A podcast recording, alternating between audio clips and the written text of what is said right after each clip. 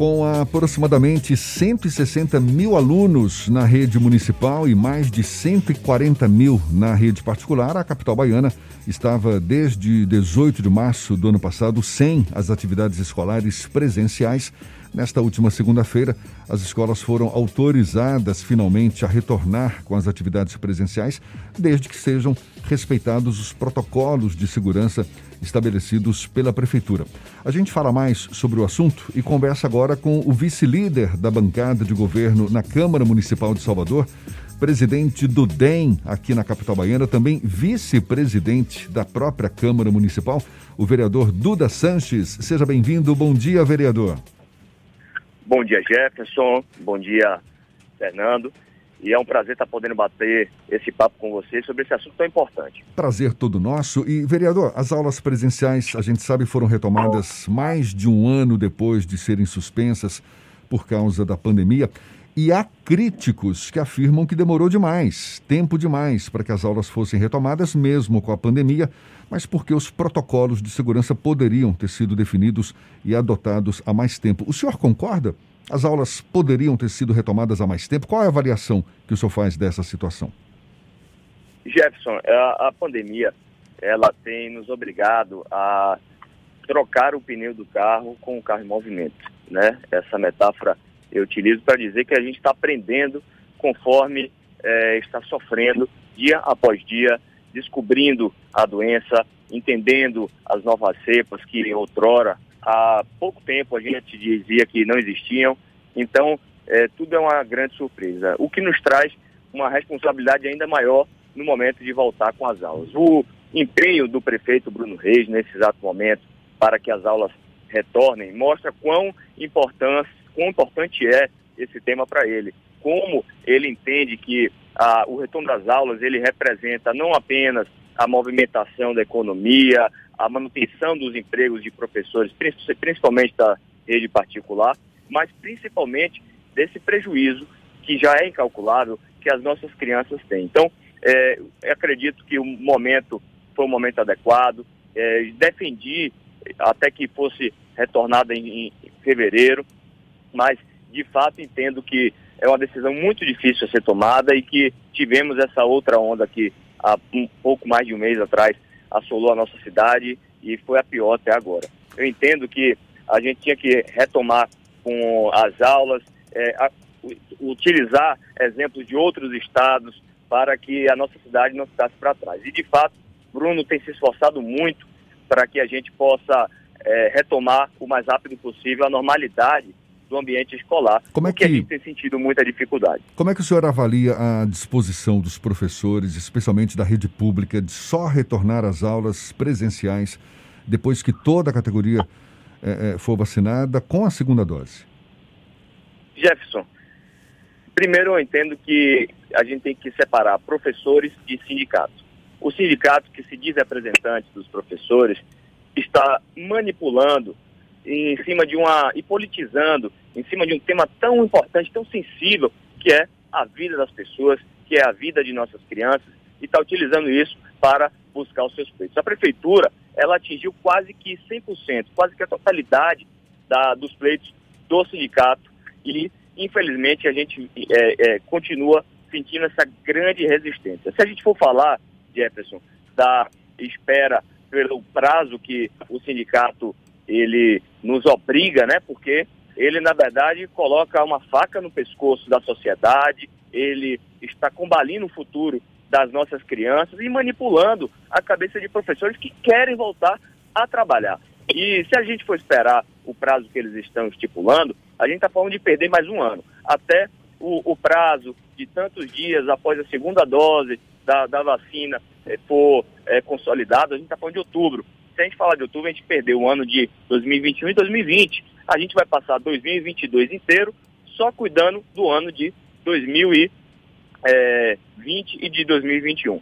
O próximo ano, ou seja, quase daqui a dois anos, o ano de 2022, nós vamos ter que cuidar do ano, de fato, de 2022, ou seja, a gente só vai ter a vida normalizada em 2023. Serão quatro anos onde a educação de nossas crianças ela sofrerá um prejuízo incalculável. Uhum. As crianças estão desacostumadas com o ambiente escolar, é natural, todo mundo está acostumado com esse novo normal, as dificuldades já serão enormes. Então, atrasar esse momento é muito complicado. E Duda. sem falar, Jefferson, que todo mundo voltou. A gente tem hoje, hoje na quarta-feira, dia 6, 100% de toda a comunidade escolar vacinada com a primeira dose, 100% de professores e todos os funcionários do serviço municipal. Então, assim, de fato, é muito irrazoável ah, sentar com pessoas, principalmente pessoas que se dizem defensores de uma classe tão importante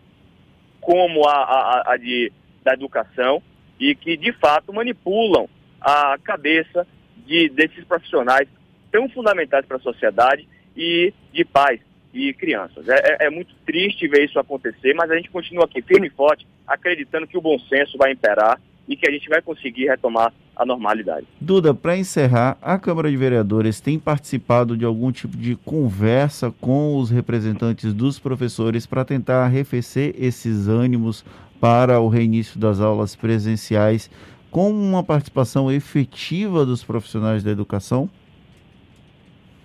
Fernando, esse diálogo se faz cada dia mais difícil, porque a própria prefeitura, e diga-se de passagem, o perfil de Bruno Reis, ele é muito interessante porque ele busca o diálogo direto.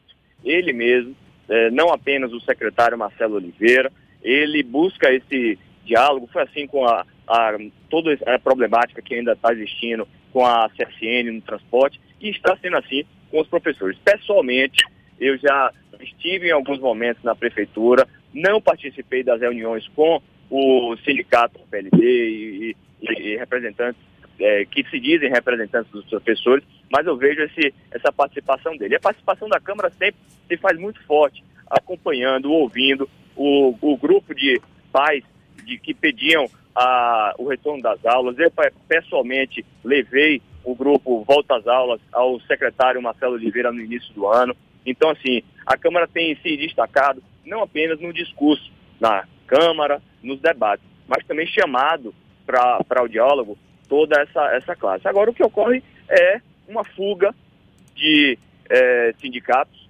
que se dizem representantes, que manipulam a ideia do, do, do, do retorno das aulas, uma vez que é irrazoável que 100% hoje, na quarta-feira, 100% dos profissionais da educação, repito, não apenas professores, todos os funcionários das escolas receberam a primeira dose, e a primeira dose da, é, que eu, eu, eu julgo a melhor vacina, que é a da Oxford, que muitos países, inclusive, vão dar apenas a primeira dose, porque já faz a cobertura de 70%, já imuniza 70% é, é, da pessoa. E assim, é, todas as, as, atividades voltaram.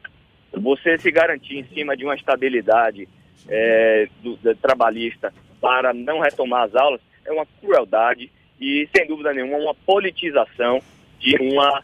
É, de, de, de uma assim, eu não esperei viver para ver isso a politização do futuro das nossas crianças.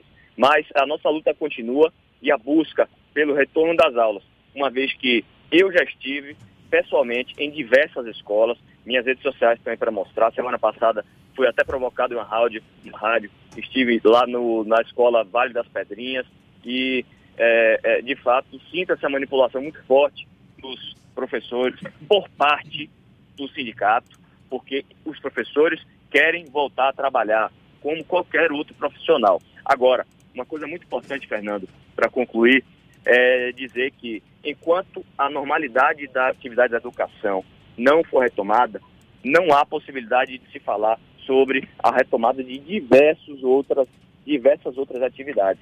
Então, é, não está em jogo apenas a atividade da educação, está em jogo toda uma classe produtiva, o setor de eventos, o setor de bares e restaurantes. Enquanto a gente não falar sobre a retomada 100% da educação, eu, como um grande defensor desses outros setores, por exemplo, não tenho como exigir do prefeito que a gente possa retomar a normalidade de tudo. Então, assim, é, a economia da nossa cidade está em jogo, o futuro de nossas crianças está em jogo, a violência tem crescido, o que os shopping centers estão vivendo é, é com, com a, a, a, indisciplina de, de alguns jovens que estão fora de sala de aula há mais de um ano. Isso a, a sociedade está sofrendo. E, é, de fato, não vamos nos calar diante dessa tentativa de manipulação de sindicato em cima dessa classe tão fundamental que é a dos nossos queridos professores. Vereador Duda Sanches, muito obrigado. Vereador que é vice-líder da bancada de governo na Câmara Municipal de Salvador, também presidente do DEM aqui na capital, vice-presidente da Câmara Municipal de Salvador. Muito obrigado pela sua disponibilidade. Bom dia e até uma próxima. Muito obrigado, Jefferson. Muito obrigado, Fernando. Deixo aqui as minhas redes sociais, o arroba Duda Sanches BA, Duda Sanches BA no Facebook, no Instagram. E o que vocês precisarem, estou lá à disposição.